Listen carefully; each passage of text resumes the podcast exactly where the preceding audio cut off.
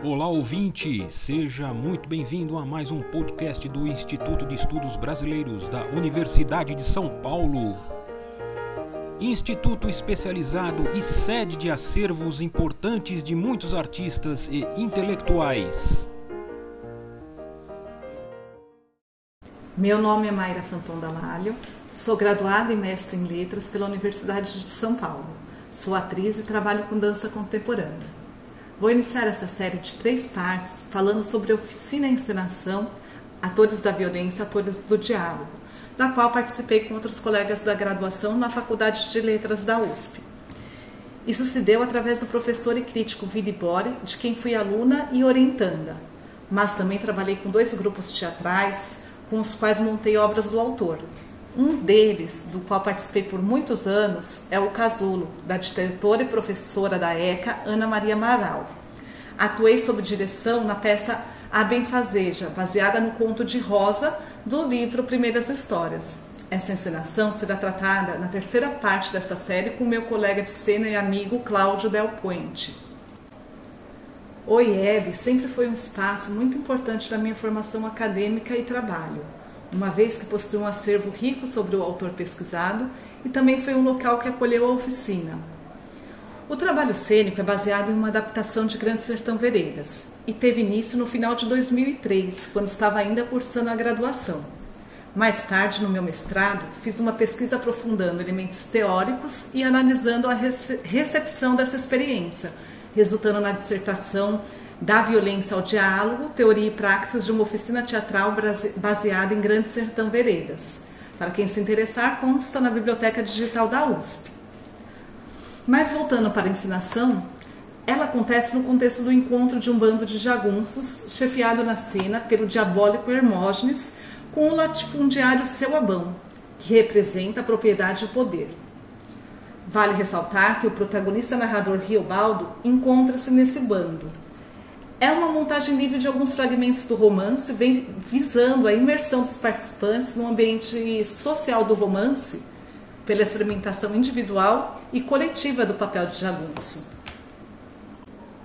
Temos também um coro, inspirado no coro brechtiano, que pretende marcar o aspecto coletivo da experiência.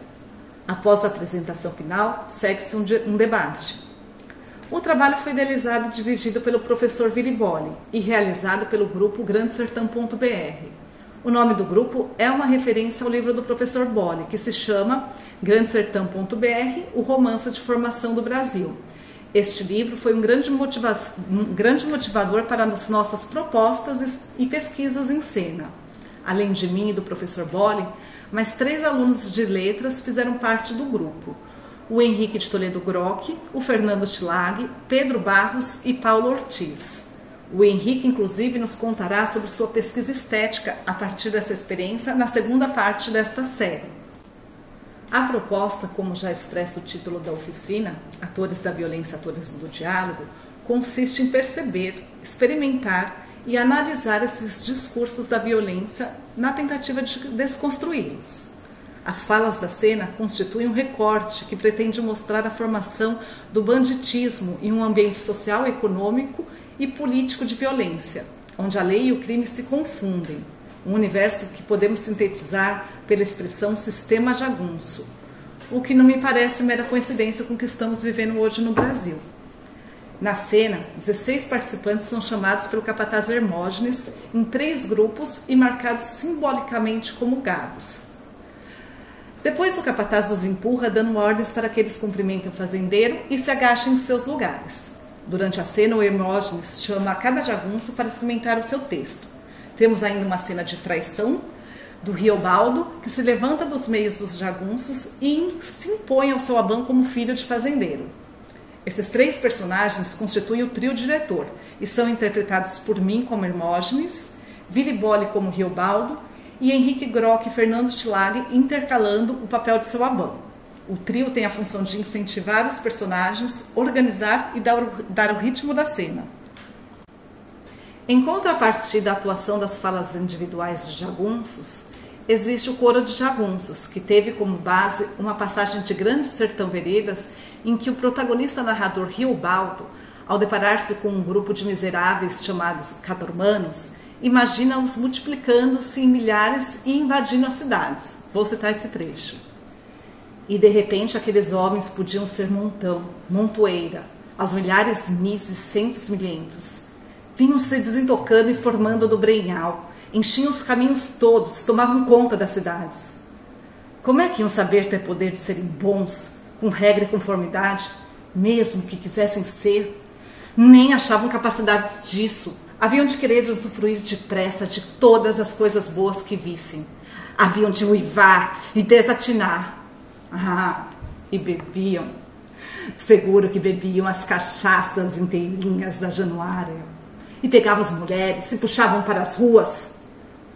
Um pouco nem se tinha mais ruas nem roupinhas de meninos, nem casas.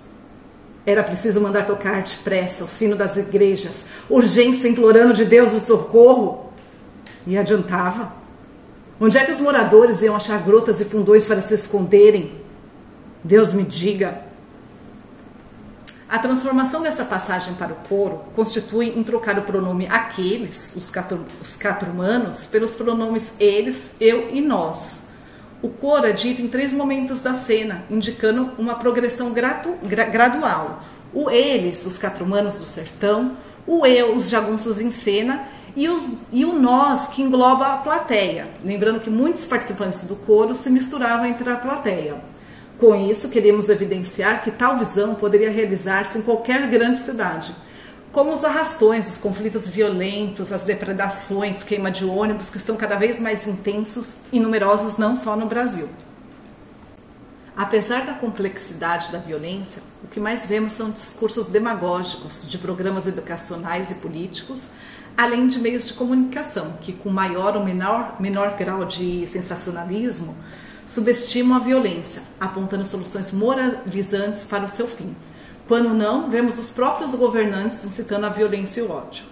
De qualquer forma, esses discursos ajudam a conservar as estruturas em que a violência se apoia. Mas por que o grupo propôs discutir a violência através da encenação? Bom, a partir da ficção da obra literária e da encenação, pudemos perceber o quão ficcionais, no sentido de fabricados, são os discursos e sistemas existentes em nossa realidade. Dessa forma, Bertolt Brecht foi uma grande referência neste trabalho, visto que para o dramaturgo o aprendizado está na atuação, na experiência concreta que revela um novo olhar sobre as relações sociais.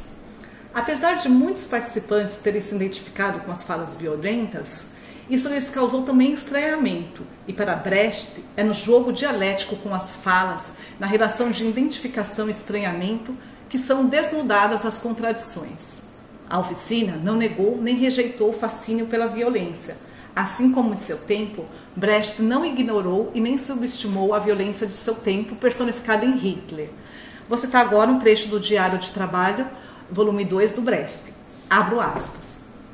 Apresentar Hitler como especialmente incompetente, como uma aberração, uma perversão, um embuste, um caso patológico peculiar, enquanto se adotam outros políticos burgueses como modelos, modelos de algo que ele não conseguiu chegar a ser, não me parece o modo adequado de combater Hitler. Da mesma maneira que não se pode combater o fascismo isolando-a da burguesia saudável, exército e indústria, e eliminando-o simplesmente. A população apreciaria Hitler se ele fosse grande? O fato é que qualquer representação dramática inteligente me parece impossível se deixa de reconhecer que ele é um fenômeno verdadeiramente nacional, um líder, do, um líder do povo, um político astuto, vital, insólito e original. E somente quando isto é reconhecido é que sua extrema corrupção, insuficiência e brutalidade entram em foco adequadamente. Vejo que temos desafios muito parecidos hoje. Em vez de demonizar a violência, propomos ensiná-la e depois discutir sobre essa experiência nos distanciar da cena, mas não da experiência obtida, para analisarmos, analisarmos a construção desse discurso, como e por que ele opera em nossas vidas e sociedades. Extrapolando o contexto social do romance, percebemos que as estruturas de poder e violência se relacionam com as estruturas vigentes atualmente no nosso país e no mundo. Discutiu-se intensamente nas oficinas as variadas formas de manifestação da violência questionando o poder, a autoridade, a linguagem e os lugares de exclusão. Ela foi aplicada em contextos sociais e culturais bastante distintos, no Brasil, França e Alemanha. Foi aplicada em eventos culturais, em contextos universitários e em escolas. Dois ambientes em que desenvolvemos a oficina são bastante politizados e, apesar da diferença de realidades, tiveram muitas questões semelhantes. Na escola Florestan Fernandes, do Movimento dos Trabalhadores Rurais Sem Terra, em Guararema, em São Paulo, foi estabelecido prontamente o paralelo entre a situação de violência do universo dos jagunços e das suas próprias experiências cotidianas de violência no campo. Eles nos contaram sobre os conflitos entre latifundiários, jagunços e sem terra e mostraram bastante interesse na figura do jagunço letrado, uma vez que percebem que para se fazer ouvir pela opinião pública precisam usar a mesma arma dos políticos e da mídia, a linguagem. Em Stan, zona periférica de Paris, os participantes também rapidamente relacionaram a cena ao cotidiano da periferia Logo no início, um dos participantes declarou que para você poder sobreviver na periferia, você tem que ser jagunço. E ser jagunço aqui significa exigir que as autoridades respeitem os seus direitos. A nossa oficina ocorreu dois meses após a declaração do então ministro do Interior, Nicolas Sarkozy, que denominou como escória os habitantes dos arredores de Paris, provocando uma violenta revolta principalmente de jovens imigrantes e descendentes de imigrantes. A carência de diálogo social observa-se tanto na periferia brasileira como na periferia parisiense, e hoje vemos uma explosão de conflitos violentos em escala global. Cito agora um depoimento de um dos participantes da oficina na escola do MST. Foi lá, em um dos acampamentos do Rio Grande do Sul, em 85, esse, esse companheiro, na época, reunia toda a jagunçada para ajudar a proteger as fazendas. Em 87, dois anos após, ele estava do nosso lado. Numa ação, ele era jagunço com as armas na mão e na outra, ele estava na mira dos ex-colegas jagunços. Quando surgiu alguns assentamentos próximos, ele começou a observar aqueles assentados, que de repente estavam num acampamento já com uma terrinha, com alguns espaços de organizar a comunidade. Era um peão mal pago. Jagunço também é mal pago. De vez em quando come a barrigueira da, da vaca, o pedaço mais ruim. Sobra a cabeça, a barriga da vaca. O que não é para venda, eles dão para os peão. Na época da ação, dão cachaça ruim. Então, vendo isso, procurou o movimento. E finalizo com a fala de um participante de Stan que me traz muita esperança, principalmente nessa época em que artistas e intelectuais estão sendo atacados. É formidável o que está acontecendo aqui. Só nós sabemos. Se você pede a um jornalista do outro lado da fronteira para vir aqui ver o que está acontecendo, ele dirá: Eu não tenho nada que fazer em Stan. Por outro lado, o mesmo espetáculo, o mesmo trabalho com vocês, com os mesmos agentes culturais no centro, estaria lotado. Estaria todo mundo, todas as televisões, Le Monde, Libération. Tem uns que têm o poder de um lado e do outro lado da fronteira. Então, todos, as, todos aqueles que não têm poder, cabe a nós conquistar, fazendo justamente um trabalho como este desta noite e continuando a afirmar que em Stan tem uns que queimam carros, tem outros que queimam os palcos. Este podcast do Instituto de Estudos Brasileiros chega ao final. Esperamos que tenham gostado e em breve retornaremos com um novo assunto para você.